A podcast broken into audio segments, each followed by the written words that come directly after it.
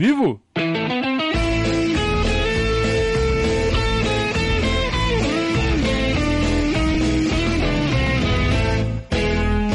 Opa, se tá ao vivo. ao vivo! Saudações ao Viverdes a todos! Eu sou o Conrado Cacassi, estamos começando mais um Periscatso. Você sabe, é a live que vai até vocês toda segunda e toda quinta-feira, a partir das 20h30, aqui neste canal do YouTube. É, hoje o Periscatso de número 200. Na verdade, teve outros antes, mas daí eu zerei a contagem. Eu nem me importo muito com esses números, mas o pessoal já estava todo animadinho hoje à tarde. Ei, Conrado, vai ser o Periscatso 200. Hoje é 200, depois o próximo é o 201. E vamos em frente. Muito obrigado a todos que nos acompanharam nos 200 Periscatos até agora, ou para você que está acompanhando pela primeira vez. É tão importante quanto. O que importa é que estamos todos juntos mais uma vez para falar de Palmeiras. Esse time que não perde, esse time que está muito bem encaixado, mesmo sem ter é, jogadores midiáticos, né? Sem ter jogador badalado. É, é, é um caso muito sério e, e a gente está falando já há muito tempo o quanto é, é fundamental o papel do técnico, do comandante Abel Ferreira em todo esse processo. É, acho que todo palmeirense já está. É, até o mais mala, até o mais. Até o mais chato e até o mais babaca, né? Que são coisas diferentes. Tem cara que é chato só porque é chato, mas o cara pode até ser uma pessoa legal. Ele só é chato. É, e tem gente que é babaca mesmo, né? Vou tumultuar, vou, quero aparecer, ah, vou usar o Palmeiras como trampolim para fazer graça em rede social. É, tem de tudo, né, nesse mundo. E tem gente que não entende nada de futebol e fala assim: bom, bom vamos cornetar esse português aí. E começou com palhaçada, com campanha contra. Então, se tem até da nossa própria torcida gente que faz isso, que fez isso, porque agora ninguém. Até eles, né? Eles não têm mais coragem de ficar com o par da Abel. Contestar o Abel agora na torcida do Palmeiras é suicídio, né? Mas o mais interessante que vem acontecendo nos últimos, nas últimas semanas é que esse fenômeno está se replicando nos terrenos hostis, nas torcidas adversárias e na imprensa.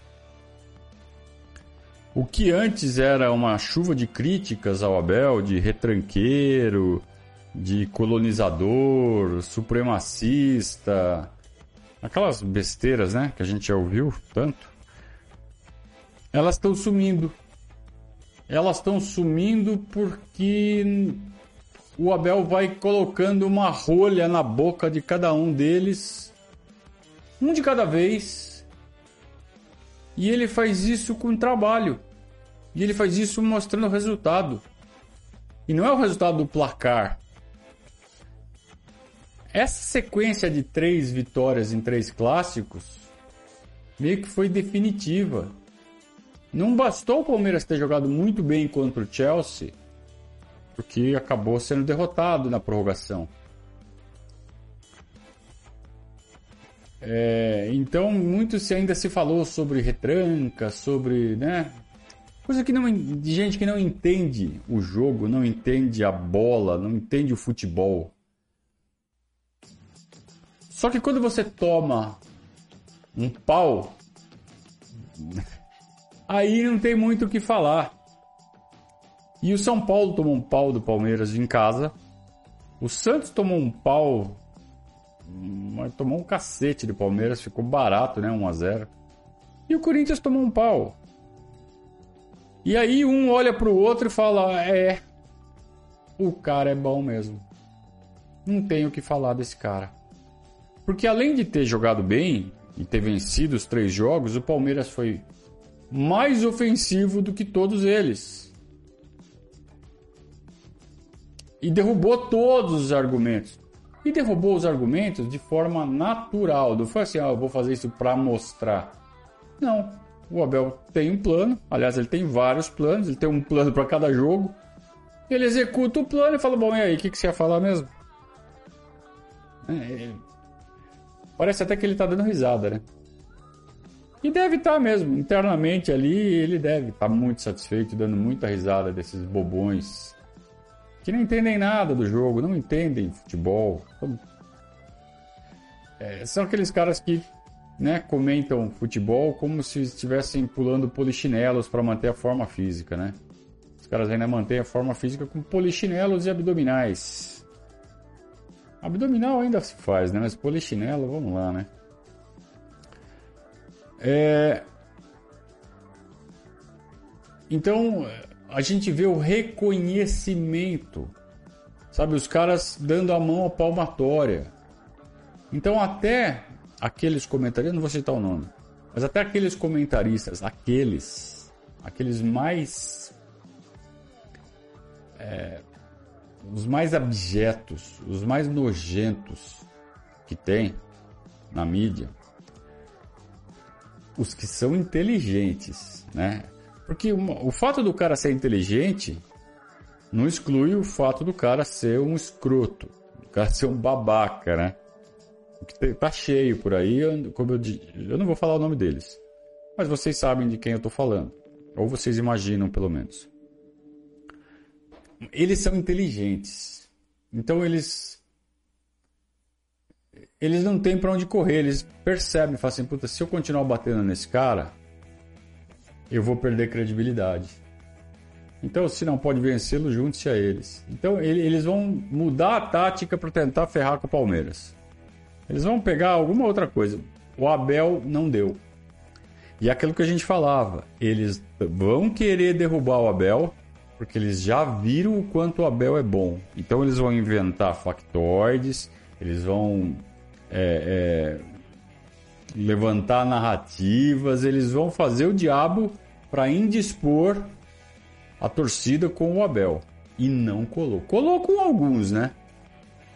Os babaquinhas de sempre, ou com os burrinhos de sempre.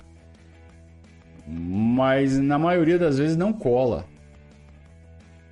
Quando você está tentando fazer isso usando o Abel. Porque o Abel é muito bom. Simplesmente porque ele é muito bom. Ele é muito bom em tudo que ele faz. Em termos de futebol. É, ele é bom taticamente, ele conhece o jogo, ele está perfeitamente é, é, em sintonia com os conceitos mais modernos que se pratica no futebol no mundo inteiro. Ele é muito bom de liderança, de vestiário. Ele é muito bom de gestão de elenco. Ele é muito inteligente no sentido de entender o cenário de onde ele está trabalhando e se adaptar rapidamente. Então, essa questão que a gente tem aqui no Brasil do calendário é um absurdo. Ele se lança contra ele. Mas por que, que ele faz isso? Porque ele precisa trabalhar. Ele fala: Meu, eu preciso disso, disso, disso de tempo. Eu não tenho. Eu não tenho porque aqui no Brasil é assim, que absurdo. Isso é um absurdo. Então, para eu poder fazer um trabalho de qualidade, eu preciso disso, disso e disso. E aí ele vai externo nessa posição, ou seja, ele não é um cara que simplesmente está lá para bater o cartão, sabe? Ah, faço o melhor que eu puder, se quiser me mandar embora, me manda, me paga a multa, que é o que a maioria dos treinadores faz.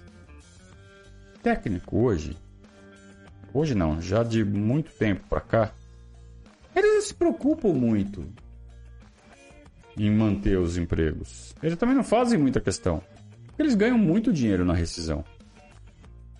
A cada vez que eles são mandados embora, técnico de futebol é a única profissão que ele fica feliz quando é mandado embora. Porque eles, eles são lá um grupo de 100 para 70 vagas. Para 60 vagas. Vai, vamos lá. Vamos arredondar e botar uns números fictícios. Então tem 60 vagas e 100 caras. É, então, vai ter hora que ele vai estar empregado, vai ter hora que ele não vai estar. Ou ele vai estar entre os 70 que tem emprego, ou entre os 30 que estão esperando a vez. Aí fica aquela dança das cadeiras. E aí sai um, entra o outro, sai um, entra o outro. Eles é sempre o mesmo grupinho, né? Que fica lá trocando de cadeira, vai para lá, vai para cá, vai para lá, vai para cá. E cada vez que muda de cadeira, que para de tocar a música, eles ganham uma multa. Então, para a maioria desses caras, ficar trocando de, de emprego, ficar trocando de, de time, é a melhor coisa que eles podem ter. Eles ganham sem fazer nada. Aí chega uma hora aqui, toca música, eles têm que sentar numa cadeira. Tá bom, vamos lá, vamos sentar, vamos fazer o trabalho aqui. Aí distribui as camisas, a coletiva, põe a culpa naquilo, põe a culpa naquele, oh, mandar embora, ah, tá bom, mandar embora. E fica nesse ciclo eterno. O Abel, ele foge a essa regra, porque ele é um competidor. Porque ele ama futebol. Ele é tarado por futebol. Ele é louco pelo jogo, por competir. Ele é um cara que é ele é muito competidor. Ele numa daquelas entrevistas que ele deu nas férias anteriores de 20 para 21, ele fala que ele joguinho de tabuleiro com a filha, que é menininha, 12, 13 anos, sei lá. Diz que ele não deixa ela ganhar. Ele quer ganhar dela. Ele quer ganhar. É... E por gostar tanto do esporte, do futebol, ele estuda enlouquecidamente. É meio que, é meio que uma coisa compulsiva dele pegar o adversário para estudar, para achar um jeito de ganhar e ganhar. Muito diferente dos seus colegas de profissão que ficam ali é, acomodados, né? Ganhando todo o salário. Vai usar o salário, vai desfrutar desse salário enquanto está trabalhando. Eu, eu acho o seguinte, cara, o cara que está numa posição dessa, o cara tem que dar a vida. Como faz o Abel? Para ganhar, ganhar, ganhar e ganhar. O dinheiro vem naturalmente. O Abel renovou o contrato sem esticar o prazo no fim do ano passado. Está muito mais rico do que estava antes. Está ganhando dinheiro mas não está gastando. Ele está acumulando. Por quê? Porque agora o foco dele é ganhar jogo, ganhar futebol, ganhar título. Aí, quando ele resolver parar de ser técnico daqui 20 anos, 25, 30 anos, estiver com 5, lá, beirando 70, aí ele vai pegar aquele monte de dinheiro e vai gastar, e vai se divertir, e vai fazer outra coisa. Ou antes, de repente ele fala assim, meu, com 55, 60 anos, você assim, cansei. Agora eu vou gastar esse dinheiro. E vai gastar, vai curtir a vida. Sei lá quando ele vai tomar essa decisão, uma coisa pessoal dele. Enfim, o, o fato é que, enquanto ele está trabalhando, ele dá tudo pro trabalho. Ao passo que os competidores dele, os outros técnicos, principalmente os brasileiros, que não têm essa mentalidade, e não se dedicam e perdem dele. Ele tem um discurso de melhoria do futebol que vem ao encontro de tudo que esses jornalistas moderninhos ou metidos a moderninhos, os moralizadores, os arautos da moralidade do futebol, vocês sabem também de quem eu estou falando, sempre tiveram esse discurso de melhorar gramado, de melhorar, calen melhorar calendário, de melhorar arbitragem. Sempre tiveram esse discurso. Sempre. Aí chega o Abel exatamente com essas reivindicações. Os mesmos caras falam que ele é colonizador. Os mesmos caras falam que ele é arrogante. Porque ele chega aqui falando o que é certo, o que é errado. Todo mundo sabe que é certo cobrar gramado decente, cobrar calendário decente, regras decentes de, de mercado, fair play financeiro. Fair play financeiro de verdade, não esse que inventaram aqui no Brasil, que é teto de gasto, né? Teto de gasto não tem problema. Quem é bom, quem é bom, bom, atrai patrocinador, atrai dinheiro. É mérito. O problema não é o quanto gasta, o problema é gastar o que tem e não gastar o que não tem e depois ficar dando calote. Então esse é o fair play financeiro que o Abel cobra, que é o que deve ser cobrado mesmo. Então o Abel, ele, ele, ele tem a verdade a seu favor. Ele fala de uma maneira muito sincera e ele fala com propriedade. Ele fala e prova por quê. Ele argumenta e convence. Então é por isso que ele acabou conquistando todo mundo. Então a gente já vê esses jornalistas sacanas dando a mão à palmatória. Claro que o fato dele ter, do Abel ter sido vítima de vai, uns três ou quatro ataques violentos de jornalistas chamaram ele de nomes realmente pesados. Um xingou a mãe, outro falou que ele era um idiota boçal. Essa história de chamar de colonizador, supremacista, né? Supremacista. É, são ataques realmente violentos. E primeiro vai um, depois vem outro, depois vem o outro. Esse último do Morsa meio que meio que passou a régua, porque ele, é, esse ataque veio no momento em que o Abel já estava com tudo na mão. E o livro, o lançamento do livro que fez com que os caras às vezes falassem, puta merda, esse cara tá certo, tá tudo aqui no livro. Então o livro é muito esclarecedor para que as pessoas conheçam melhor ainda a, pessoa e os métodos do Abel e vejam e venham, vejam que ele é um cara do futebol. Ele é o, o homem futebol. E não tem mais argumento para falar do Abel. Então eu acho que a única coisa que ainda dá para falar do Abel, que se alguém falar eu concordo, é o comportamento dele na beira do, do, do gramado ali no, com a arbitragem. Não que juiz seja tudo santinho e bonzinho, ao contrário, é tudo canalha também. Mas tem o jeito certo, né? Eu achei muito engraçado ele cobrando é, o Daverson. As, as, palavras que ele usou, né? Não, porque por mais que você esteja é, sei lá, não lembro agora as palavras exatas que ele usou. Mas tipo assim, por mais que você esteja nervoso num certo momento, você tem que ter a cabeça fria, você tem que agir de acordo. Aí eu lembro dele dando bicuda em copinho d'água, em botando o dedo na cara do juiz, e xingando o juiz, e fazendo as abelizando ali na beira do gramado, como ele sempre faz. Né? Abel, Abelão o controladão, né? Parece. Ele é muito controlado mesmo. Não é.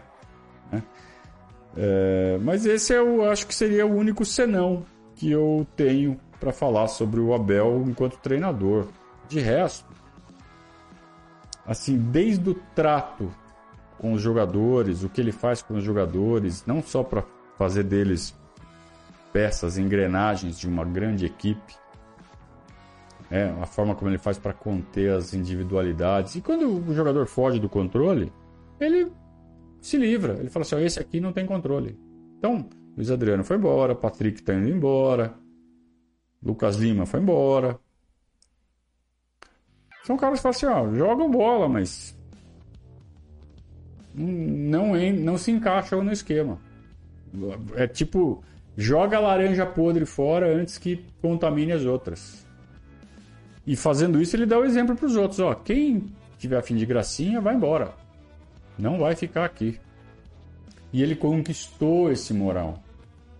Ele não está impondo. Ele não faz por medo. Ele não se impõe pelo medo, ele se impõe pelo respeito. Ele dá exemplo. Porque tem testemunho de funcionário lá que trabalha no turno da noite que fala que duas horas da manhã a salinha dele lá está com a luz acesa e ele está estudando. Está trabalhando. Duas da manhã. Está vendo o vídeo do, do próximo adversário. Então, assim, é, é, todo esse conjunto que faz do Abel um, um cara que conquistou o Brasil, vindo de fora cercado de desconfiança,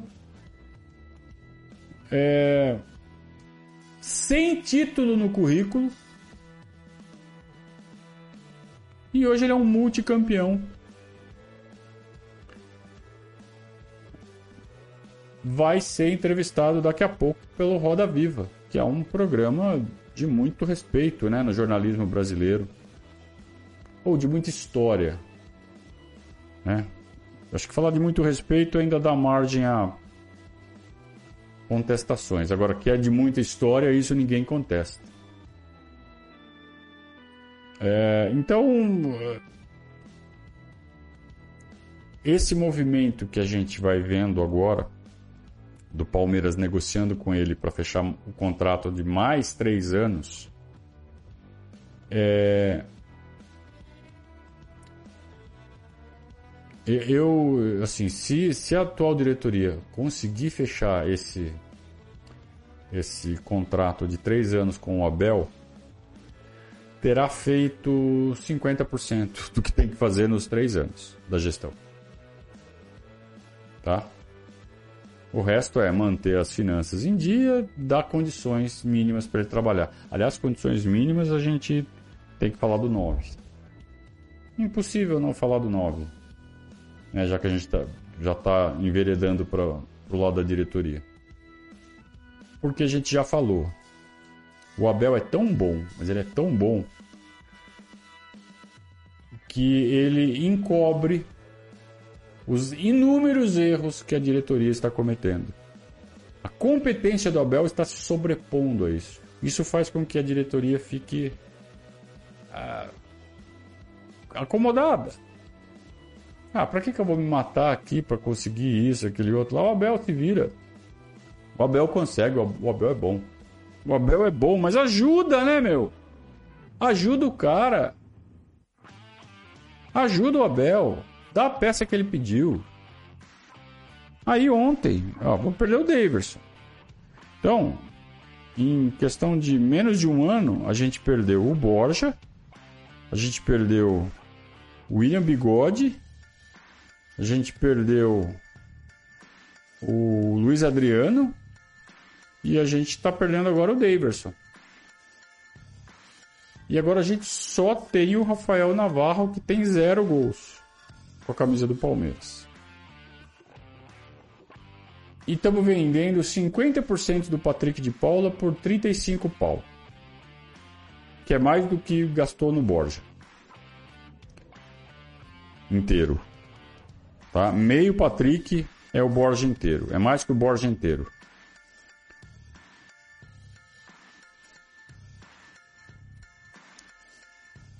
Patrick de Paula é a transação mais cara entre clubes brasileiros de todos os tempos, considerando que ele foi só metade do valor. Né? Você pode falar, ah, mas o Michael foi por 40 milhões, sei lá. O Leandro Damião, né? Teve aquela Aquela contratação do Leandro Damião. O Santos contratou do Cruzeiro por 50 milhões, 60 milhões, negócio assim. Só que o Patrick foi só metade do valor. Então, se você projetar, se você dobrar o valor, o Patrick é o mais caro de todos, todos os tempos. É, é uma coisa muito séria, muito séria. Então agora, meu, sabe? Ah, mas não é à vista. É parceladinho, não sei o que. Não interessa, compra parcelado também. Aí que entra a habilidade do diretor de futebol. Não dá mais, não dá mais para ficar arriscando, para ficar confiando no talento do Abel. Diante de tantos sinais aí que a gente já teve, né? A começar pela perda do Mundial. Se a gente já tivesse um 9, a nossa chance de ganhar do Chelsea teria sido muito maior. E arrisco a dizer que o Palmeiras teria ganho do Chelsea se a gente tivesse um 9-9. Pronto. Um cara que fosse 60% do que é o Lukaku, do, jogando do nosso lado, já era suficiente. Vejam a dificuldade que o Palmeiras está tendo de, de fazer gol de bola trabalhada. O Palmeiras tem muito volume, porque a tática está muito boa, o conjunto está muito bom, o Palmeiras domina, sufoca o adversário, rouba a bola no campo de ataque, a bola fica sempre rodando a área, e aí sai falta, sai escanteio, sai pênalti, e o Palmeiras está fazendo gol de bola parada.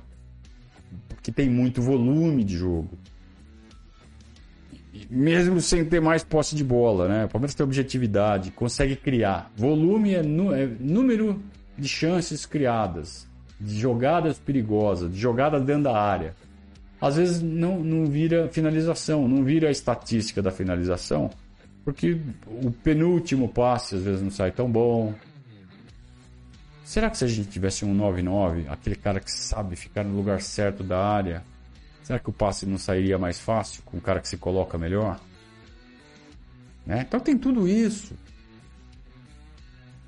E o Palmeiras não tem esse 9. O Palmeiras não tem esse 9 e está entre os melhores ataques do Campeonato Paulista. Está com dois gols a menos do que o Corinthians e o Bragantino, que são os melhores ataques. Dois gols a menos apenas, sendo que jogou quatro dos 12 jogos com o time reserva. Dizer, nem precisava do 9, era só ter jogado com o time titular em todos que já tinha feito mais gols.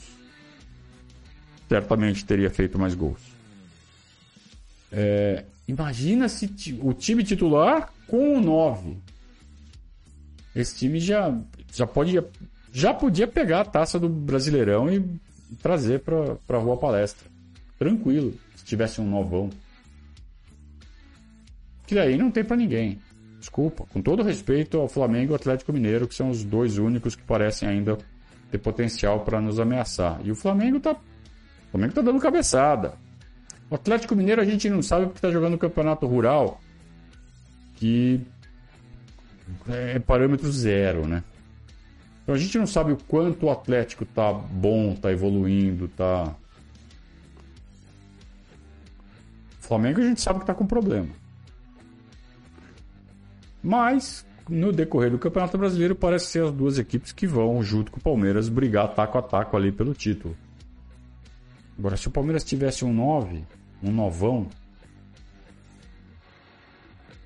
com o conjunto que tem, com sabe, com tudo que está construído já depois de um ano e meio de trabalho e isso só foi possível porque o Abel ganhou a Libertadores de 2020 no Maracanã, em cima do Santos.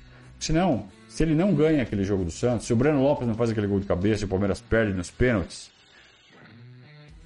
que ia ser uma tragédia, o Abel ia ser mandado embora um, no meio do primeiro turno do Campeonato Brasileiro. Simples assim. Porque. É porque é assim que funciona. O Abel só não foi mandado embora porque ele ganhou uma Libertadores e aí faltou peito pro Maurício Gagliotti de mandar ele embora, porque teve uma crise. Teve ali um momento em que o Palmeiras sofreu muito com Covid, com lesão, e perdeu três, quatro jogos seguidos. Ah, se o Abel não tivesse o título, depois ainda teve o da Copa do Brasil, né?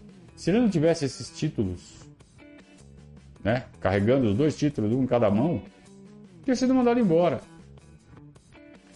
Então aqui no Brasil ele teve que subverter a lógica. Ele, ele ganhou na marra, com pouco tempo de trabalho, que é dificílimo, para poder ter tranquilidade para montar essa esse time sólido que nós temos hoje. Então a gente vê os cronistas corintianos, é, são paulinos, flamenguistas, todos reconhecendo, que esse Abel é muito bom. Você pode não gostar do jeito, mas ele é bom demais. E todo mundo queria o Abel no time. Hoje, os caras podem até não admitir publicamente. Mas eu, eu, eu, eu desafio alguém a falar assim: não, eu prefiro o meu técnico aqui do que o Abel. Duvido, duvido que tenha um cara, um, um, que fale assim: não, eu não troco o meu técnico atual pelo Abel Ferreira. Não tem.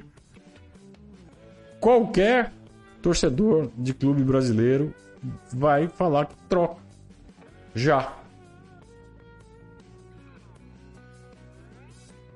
Então ele conseguiu, cara. É um, é um sujeito especial, é um sujeito iluminado, é um sujeito muito trabalhador, muito sério. Que ele traz conceitos que eu, eu sempre sonhei em ver no Palmeiras. Vocês, vocês sabem, vocês que acompanham o nosso trabalho aqui há anos e anos e anos, a gente sempre fala: eu sonho com um técnico que monte o time do Palmeiras conforme o adversário. Pode buscar lá no Periscato de 2016, 2017, 2018, que eu já falava isso. Só que eu, eu sonhava. Assim, o cara que mais chega perto disso para mim é o Carlo, Ancelotti, que hoje está no Real Madrid. Que por muito tempo dirigiu o Milan, né? Duas décadas atrás. E já fazia isso. E eu sonhava em ver isso no Palmeiras. Eu falei assim, mas isso nunca vai acontecer no futebol brasileiro. Nunca. Porque o cara, para fazer isso, ele precisa de tempo, ele precisa conseguir impor isso num elenco que e demora tempo para o elenco absorver. Quatro, cinco, seis esquemas táticos e acionar um, sabe, fazer um estalo de dedo, ó, oh, agora é o esquema tal, Prá, os caras já sabem o que fazer. Então o Ancelotti fazia isso no Milan, eu ficava de cara, falava, nossa, isso é muito legal de ver e de repente isso acontece pela primeira vez no futebol brasileiro, justo no Palmeiras. Que alegria, que satisfação, que, que orgulho. E a gente deve muito ao Abel, ou deve tudo ao Abel. Né? A competência dele. E se você for falar com ele, eu imagino que ele vai responder: não, você não deve nada. Eu estou fazendo isso porque eu gosto, porque eu adoro.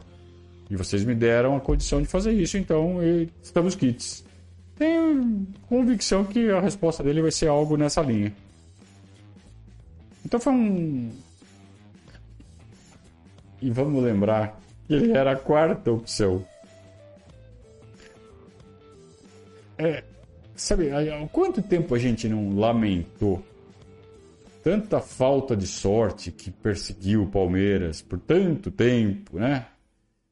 Tanto, oh, mas se tivesse acontecido isso, faltou só isso, aquele outro gol do Alex, que o cara deu impedimento, ah, não sei o que, tudo por um pouquinho. De repente a gente conseguiu dar aquela sorte que faltava. Já pensou se a gente tivesse fechado com o cabeçudo lá, o espanhol, o Del Valle? Já tinha ido embora, já. A gente estava naquele mesmo ciclo de ficar trocando de técnico. Já pensou se acerta com, com o Mostarda lá, com Hashtag Heinz no Palmeiras. Onde está esse cara hoje? É, então, eram opções anteriores ao Abel. O Palmeiras só não contratou porque ou foi recusado ou porque não fechou acordo financeiro, sei lá. E aí, ah, traz o português aí que tá na Grécia, né? Foda-se. E olha o que o português zero título que tava na Grécia tá fazendo, hein?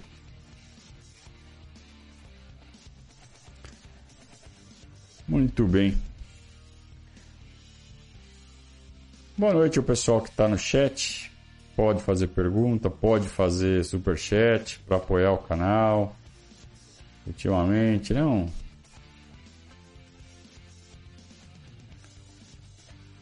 É, o Vinícius está falando assim: acredito que essa entrevista no Roda Viva será definitiva para esse respeito ao ser humano Abel. Ah, eu acho que o, o, o fato de estar indo no Roda Viva já é a afirmação. O fato de ter sido convidado é, é meio que uma. Ó, oh, acabou. O cara é foda mesmo. Tá? Então. Acho que. Acho que ele conquistou o Brasil. O Matheus está falando que ele é bom, ele é não sei o quê, mas será que ele aguentaria uma temporada sem títulos? Aí depende da força do presidente. Ou da presidente, no caso. Tenho sérias dúvidas.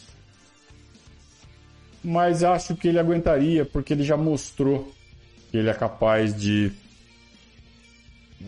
Mostrou do que ele é capaz. Então, se der tudo errado e o Palmeiras não ganhar título nenhum, o que já não vai acontecer esse ano, porque nós já ganhamos, né? Nós já ganhamos a Recopa. Então já começa por aí. Não é que a gente não ganha mais nada e tudo vai, a Recopa do Contra, tá bom. Vai chegar no fim do ano vai ter a multa e vai vir em cobrança. Aí ele vai falar assim: escuta, vocês vão trazer o 9 agora para mim? Porque se vocês trouxerem o 9, eu vou dar um jeito nesse time, vocês sabem que eu vou dar um jeito. E aí, passa pela cabeça da presidente ou do casal que mandar o Abel embora vai triplicar o trabalho deles. Eles sabem que se ele deixar o Abel no comando, o Abel faz tudo para eles. Ela vai ter tempo lá de cuidar da, das empresas dela, da empresa do casal. Deixa o Abel. Segura o Abel. Dá menos trabalho segurar o Abel do que substituir o Abel. Vamos ver se eles teriam a inteligência de fazer esse raciocínio, né? Imagino que sim, imagino que teriam. Então, é, o Abel já fez tanto, meu caro Vinícius, que é capaz até dele subverter essa lógica do que passar o ano em branco é demitido. É capaz disso acontecer. Porque ele já conquistou. Talvez no ano passado ele não conseguisse.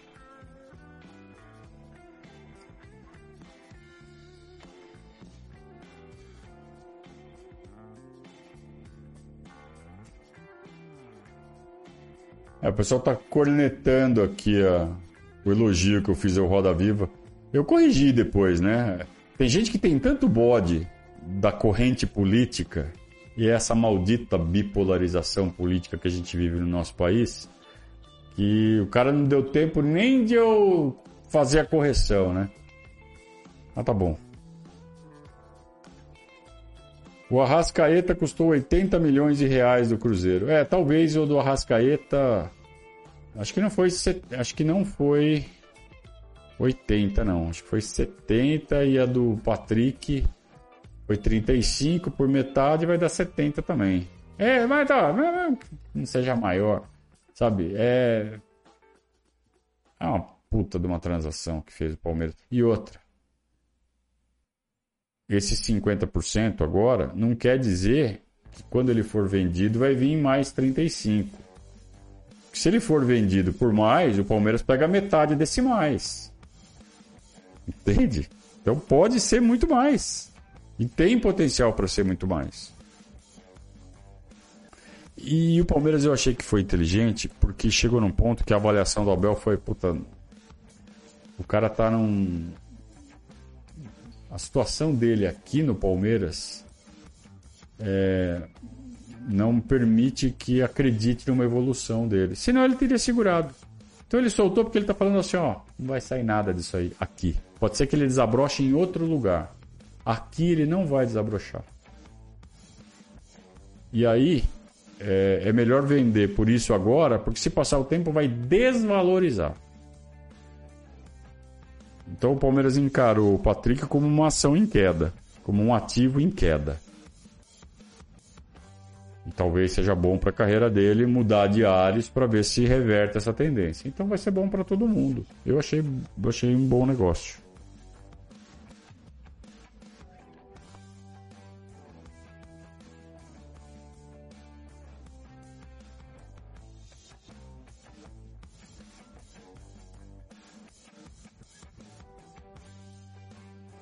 É... Nossa torcida ainda tá brava. O Marcos tá bravo aqui falando que a imprensa valorizava o saber sofrer lá do, da organização criminosa de Itaquera e que pro Palmeiras é retranca. Né? Então, aí o Abel escreve um livro onde né, sem aquela dinâmica de, de coletiva, de perguntinha curtinha, que você não pode desenvolver muito seu raciocínio porque não dá tempo.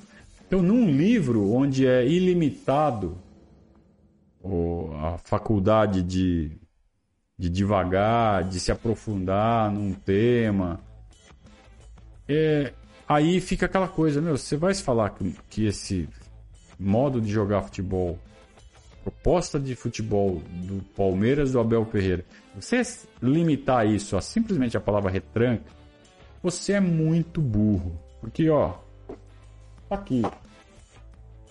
Tá aqui, ó. Ó, ó, ó, ó, ó, a grossura do negócio. Então, Vai estudar. Vai estudar. Vai entender o que é futebol.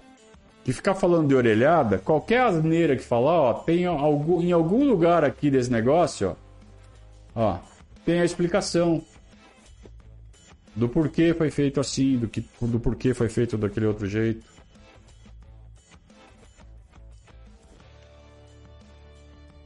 Então, além de tudo, esse livro aqui é, é meio que um. Foi meio que o checkmate que ele deu, né?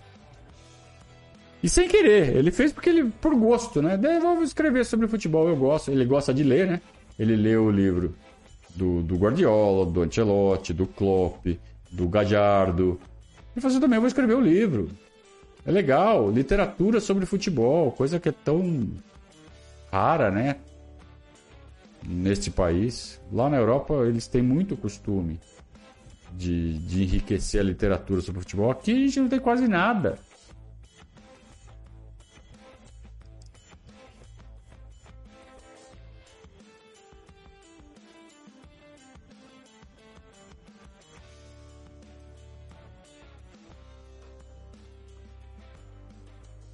É...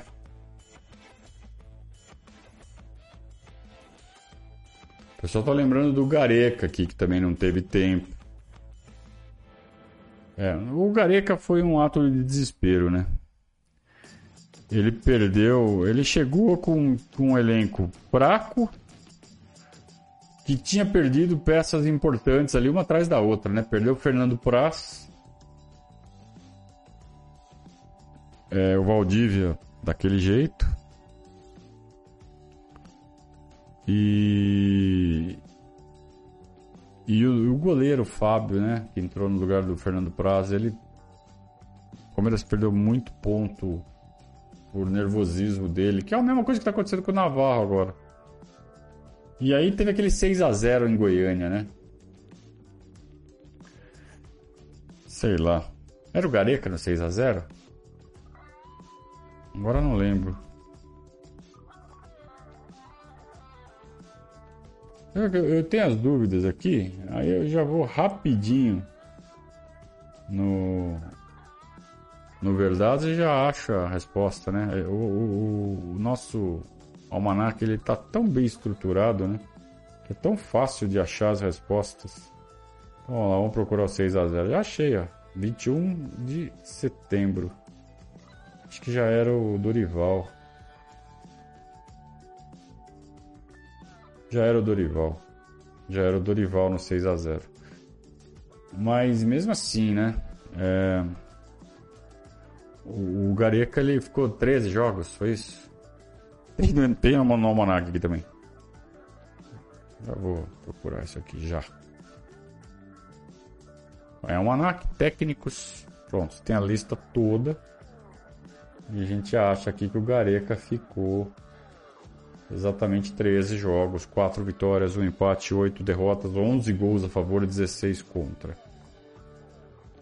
É... Só que daí começou a chegar o rebaixamento, né? Eu acho que o Palmeiras estava no fim do primeiro turno, com na zona do rebaixamento, já meio afundado. E aí foi desespero do Paulo Nobre, atrás do Dorival Júnior acabou salvando. Olha que sequência horrorosa, né? Perdeu do Corinthians. Aí ganhou aquele título da Fiorentina, lembram disso? Wesley levantou a taça. Copa Euro-Americana. Depois empatou com o Bahia, ganhou do Havaí. Aí começou. Perdeu do Galo, perdeu do São Paulo, perdeu do Esporte. Ganhou do Coritiba, acho que um gol do Juninho Pampers, né? Aí perdeu mais duas seguidas. Olha só, a sequência final foram seis jogos, uma vitória e cinco derrotas. Aí caiu, né? Porque aí a, memória de 2012 estava muito fresca. O fantasma de 2012 estava muito fresco. Assim, não, de novo cair não. Não, não, não, não pode. E aí foi no desespero. O Paulo Nobre não, não conseguiu segurar o, o Gareca e a pressão foi muito grande. A pressão foi gigantesca. E aí trouxe o Dorival Júnior que jamais encaixou. Ah, o Dorival Júnior também fez uma campanha horrível à frente do Palmeiras. Um trabalho muito fraco. Muito bem. Por que eu entrei nesse assunto, hein?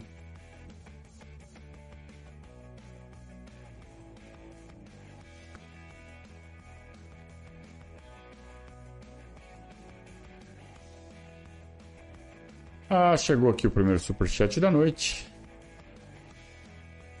Enquanto o Abel superou o Jorge Jesus, Abel entra no rol das evoluções que só o Palmeiras é capaz de trazer. As perguntas, né, Anderson? As perguntas bem subjetivas que você está fazendo, que não dá para responder. Enquanto o Abel superou o Jorge Jesus. Eu não sei nem qual é a unidade que eu uso para responder. É, superou em 5 mil dólares. Superou em 314 abdominais. Sei lá no que. Qual é a unidade que, eu respondo essa sua pergunta? Eu não sei. Enquanto superou. Sei, cara. Eu sei que eu preferia ter o Abel do que o Jorge Jesus no comando do Palmeiras. Ponto. Enquanto eu não sei. E ele entra no hall das evoluções que só o Palmeiras é capaz de trazer. É... Eu, eu, não sei se eu concordo com essa. Só o Palmeiras é capaz. Às vezes é coisa de torcedor que é autoafirmação, né? É... Tem um, um, um, palmeirense famosinho aí de, de rede social que ele adora essas bravatas, né? Não tô falando que é o teu caso. Mas ele adora, tipo, não mexa com o poder do Palmeiras. É, a praga não sei do que, o poder do Palmeiras é imbatível. Parece que tem 13 anos, 14 anos, sabe? É, é, muito, é muito imaturo isso. Eu não sei. Eu sei se eu tô velho, chato também, pode ser. Acho que no fundo é isso. Eu que devo estar tá velho e chato.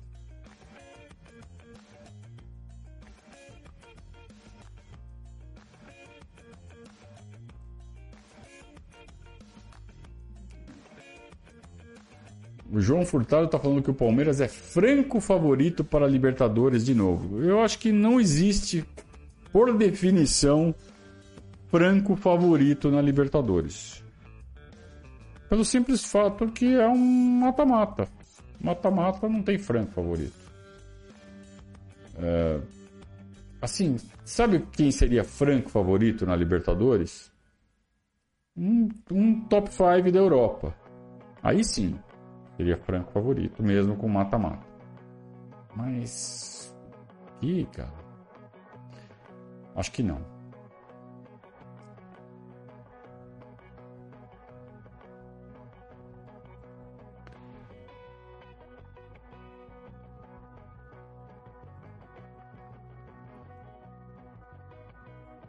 Bom, enquanto vocês fazem mais perguntas aí, eu vou dar um recado importante aqui. Vocês já sabem qual é, né? Tem que falar da conduta contábil, que está a milhão em sua campanha de declaração do imposto de renda. Agora é aquela época do ano que você tem que fazer a declaração do imposto de renda. Então, nada como entregar tudo nas mãos de um especialista ou de vários especialistas. Então a conduta contábil tem ali uma equipe à sua disposição para tirar suas dúvidas e, claro, para fazer a sua declaração de imposto de renda sem erros e da melhor forma possível, que te traga mais vantagens. É, a forma de declarar é muito importante para que você consiga a melhor restituição ou que você pague o menor imposto possível então, conte com essa expertise da conduta contábil para fazer a, a, sua declaração de imposto de renda. Não vai se meter a fazer. Você acha até que sabe, mas você não sabe. Ou você vai fazer de um jeito que você não. Né? Vai ficar mais vantajoso para você é, é, investir na conduta contábil, inclusive no relacionamento com eles, para depois fazer outros trabalhos, para você ver como a sua vida vai ficar mais fácil para poder aproveitar todas as facilidades que eles podem trazer para a sua vida você que, principalmente você que é profissional liberal, para você que é um pequeno empresário, médio empresário, é, que sofre com toda essa estrutura de burocracia que existe no nosso país, você precisa de um parceiro como a Conduta Contábil. Então, ter um relacionamento com uma empresa dessa é muito bom, né? E já faz mais de dois anos que o Verdaz é um parceiraço da Conduta Contábil e eu recomendo a vocês que entrem em contato com a Virgínia pelo telefone 44 998 77 3503. Vai falar com a Virgínia, vai explicar qual é o seu negócio, como você trabalha, e ela vai te dar as melhores saídas, as melhores soluções, inclusive a declaração do imposto de renda pessoa física e pessoa jurídica. E aí, o André tá falando que um repórter que cobriu o Palmeiras disse que o, o Gareca não trabalhava. É mentira. André, é mentira. Tá? Esse cara que falou isso, eu não sei quem é. Depois você me fala, quiser me mandar um e-mail, se quiser me chamar no Twitter e falar, ah, foi fulano de tal. Mentiroso. Falar que o Gareca não trabalhava é mentira. Tá? Tem gente que tá botando toda a culpa no Fábio. O Fábio foi muito mal. O Fábio foi muito mal. E quando você tem um goleiro em má fase, inseguro, frangando tudo, a defesa perde o, a confiança. E aí a defesa toda desmorona. Foi o que aconteceu naquele 6 a 0 Não havia confiança. Né? O time entrava em campo já borrado. E de, boa parte disso deve-se à má fase do Fábio e aí faltou, faltou estrutura do clube, né? Para resolver isso.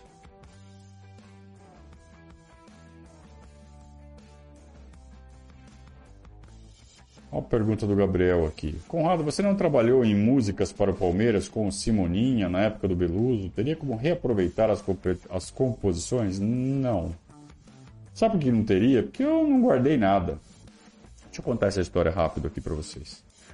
O, quando o presidente Beluso foi eleito, ele ganhou a eleição contra o Friso, Roberto Friso, e na época, né, o blog Parmerista, antes do Verdazo, né, o ancestral do Verdazo, chamava-se Parmerista, inclusive é o meu Twitter até hoje, é,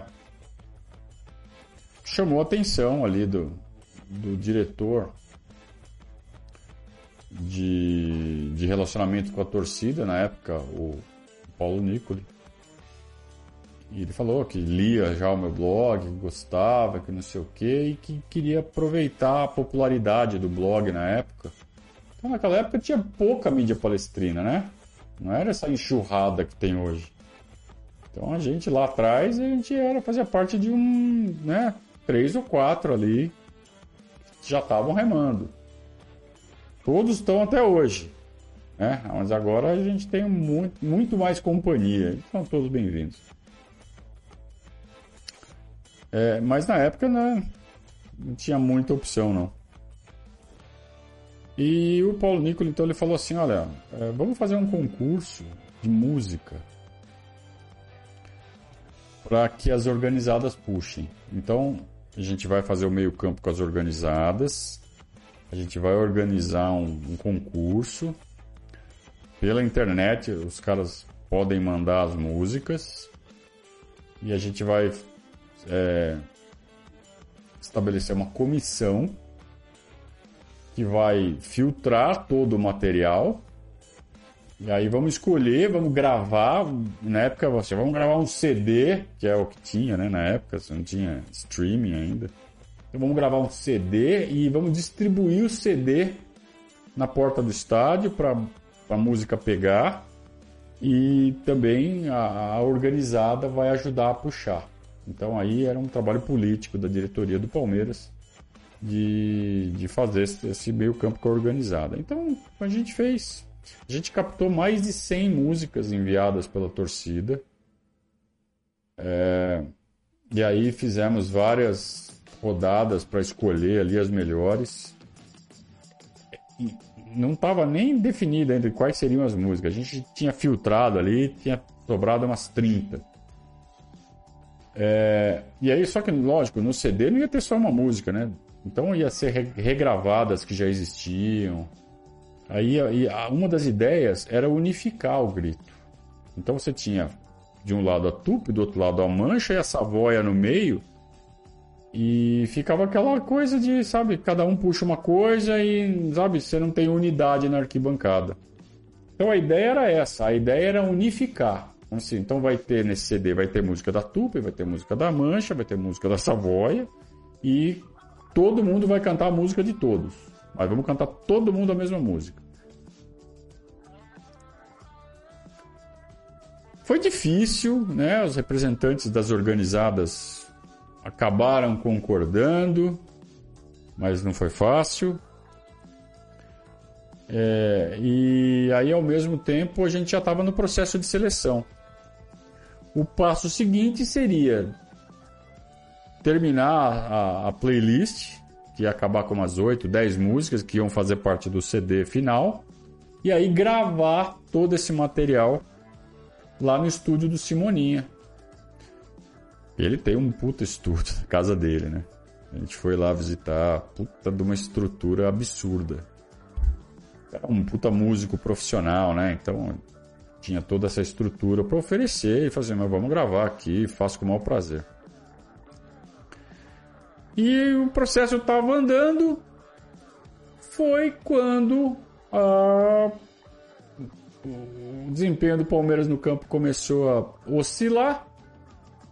E aí a torcida pegou o Wagner Love de pau na agência do Bradesco, história que todo mundo conhece. E quando a torcida fez isso, o presidente Beluso falou: suspende, eu não quero mais nada com organizado. E aí o projeto naufragou. E por um tempo eu guardei as músicas ali, eu não sei se. Ó, fui eu, Marcos Klein e o Simoninha. As, quem estava coordenando todas essas ações. Eu não sei se o Klein guardou. E eu sei que eu não guardei. Falei, ah, foi, já era. E, e não foi pra frente. Infelizmente não foi pra frente. O Leandro já tá falando que no 6x0 era o Deola. É bem possível. É bem possível. É, vamos pegar aqui o Fábio. Ó, no 6 a 0 eu vou escalar o time do 6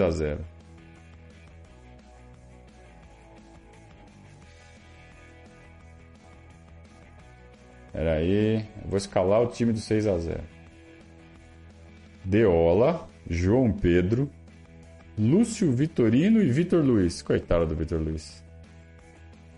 João Pedro de um lado e Vitor Luiz do outro também. Josimar, falecido Josimar. Renatinho. Renato, né? Renatinho da base. E Juninho Pampers de 10.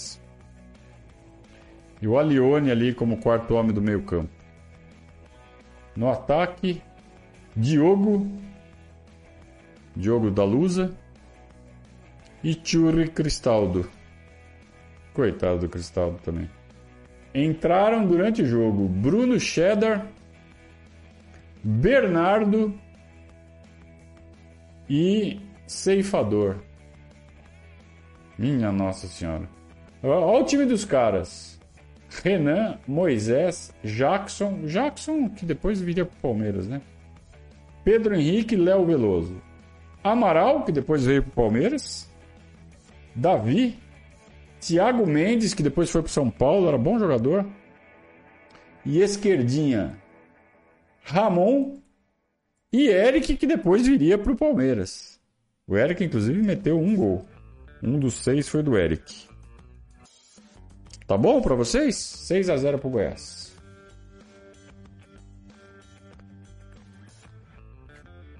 Nossa senhora, deu até um revertério aqui na janta.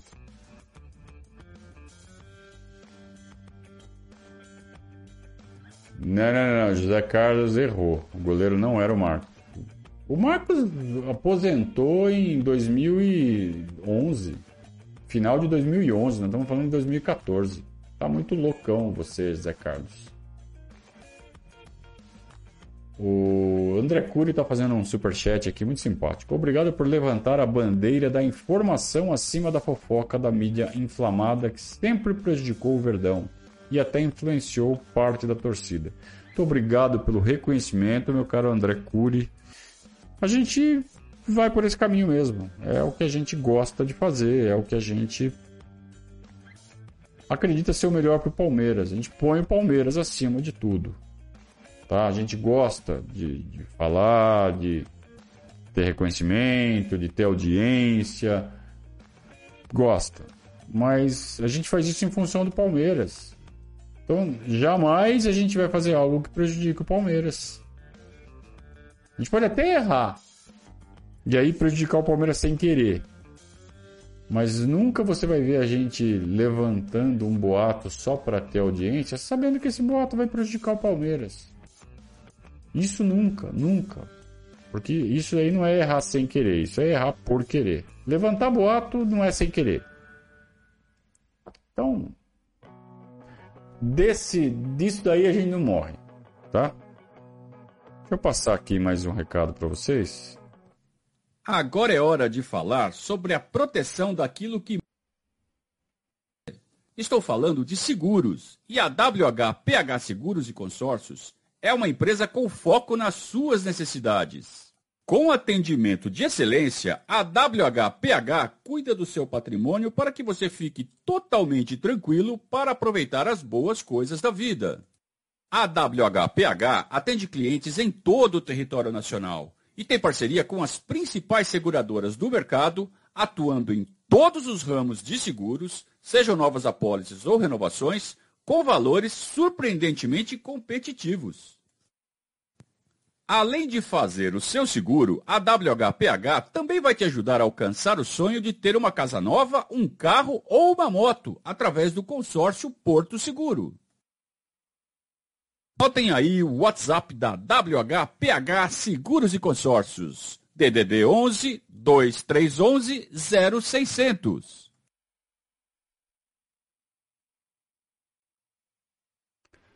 Pois é. é. Além de todos os princípios que a gente falou antes de entrar o filminho da WHPH, é, a gente também tem isso da qualidade, né? Então a gente tem o orgulho de trabalhar com parceiros que, que prestam serviço realmente de qualidade. Não é simplesmente chegar aqui com uma verba de publicidade e falar assim, ó, tá aqui tanto para você falar bem da minha empresa. Então, se a gente está endossando o trabalho da conduta contábil, se a gente está endossando o trabalho da WHPH, pode ir sem medo. O que a gente fala? Entre os corretores de seguro, o Alex da WHPH é o Abel Ferreira. O serviço que ele presta é de uma qualidade infinitamente superior ao dos seus concorrentes.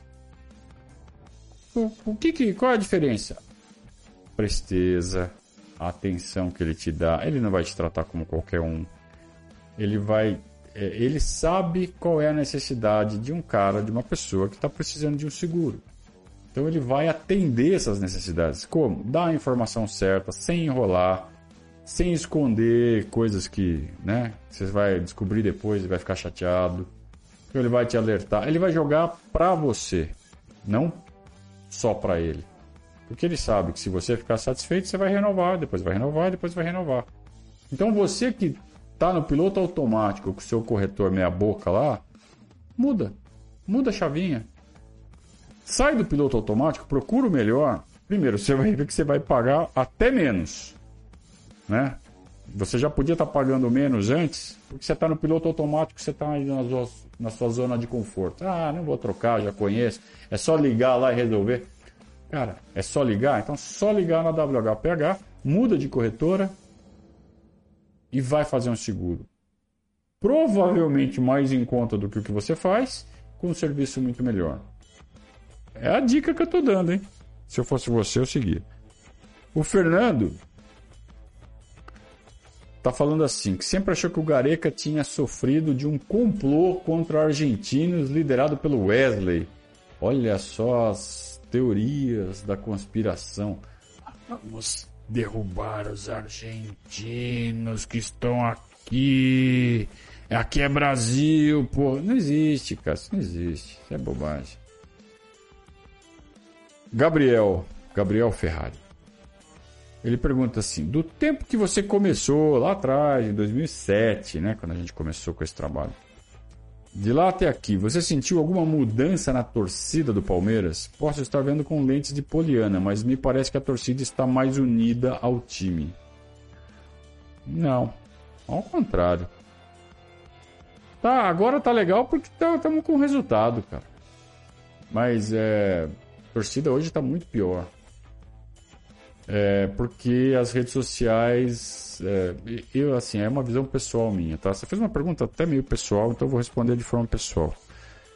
Para mim, as redes sociais são uma, uma, uma maravilha para o qual a nossa espécie ainda não está pronta. Nós não estamos preparados para as redes sociais. As redes sociais são uma ferramenta espetacular para enriquecer a sociedade, mas ela precisa ser usada por uma sociedade educada para que ela tenha resultado. Senão ela vai ter o resultado inverso, que é o que a gente está vendo. Então, assim, naquela época a gente tinha o Orkut, que era ainda uma, né, uma coisa ainda meio meio que não, não era parte integrante de toda a população, como é hoje as redes sociais, como são hoje as redes sociais. Você tinha o Orkut, que muita gente usava, mas não era todo mundo.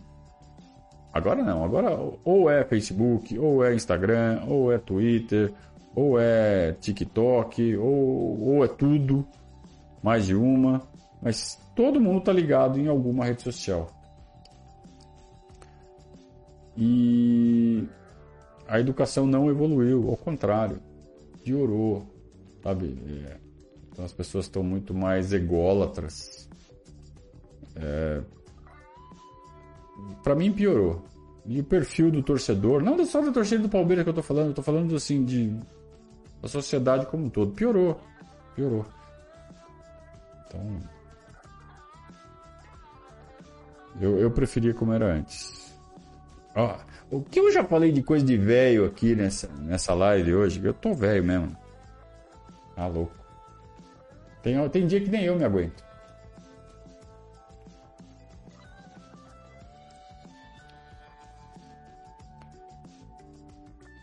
Muito bem. Já estamos. Já passamos, né? Já passamos de uma hora de live. É, eu vou terminar por quê? Porque agora tem que estourar aquela pipoca, né? Tem que fazer os preparativos porque às 22 horas vai começar a entrevista do Abel na TV Cultura. Acho que todos nós estamos muito ansiosos para assistir. Eu certamente vou assistir. Eu até pensei em fazer um, uma live comentando, né? É o que se chama de react hoje. É, eu até pensei em fazer, mas eu acho que eu, eu acabaria cometendo um erro de direitos, né? Eu acho que não poderia fazer essa transmissão, nem que fosse do som. Até pensei, pô, mas se for só o som, não pode. É, então a gente sempre faz o que é certo, o que é errado a gente não faz. Então a gente vai comentar, obviamente, a entrevista depois que ela tiver ido ao ar, mas fazer aquele, aquele react ao vivo ali não vai rolar. Tá? Talvez vocês achem por aí quem faça isso. Quem tiver a fim de quebrar a lei, quebra a lei. Cada um responde por seus próprios atos. Aqui a gente vai fazer tudo sempre certinho, como sempre propusemos. Tá bom? Não, não é de boa não, Elvis. Não é de boa. Inclusive houve consulta e não é permitido. Tá bom? Então vamos lá. Vamos estourar pipoca e bom programa, boa entrevista para todos nós. A gente volta amanhã às 18 é, com o nosso boletim né, sobre o comando do Gabriel Iocota. Um grande abraço a todos, muito obrigado pela companhia e saudações ao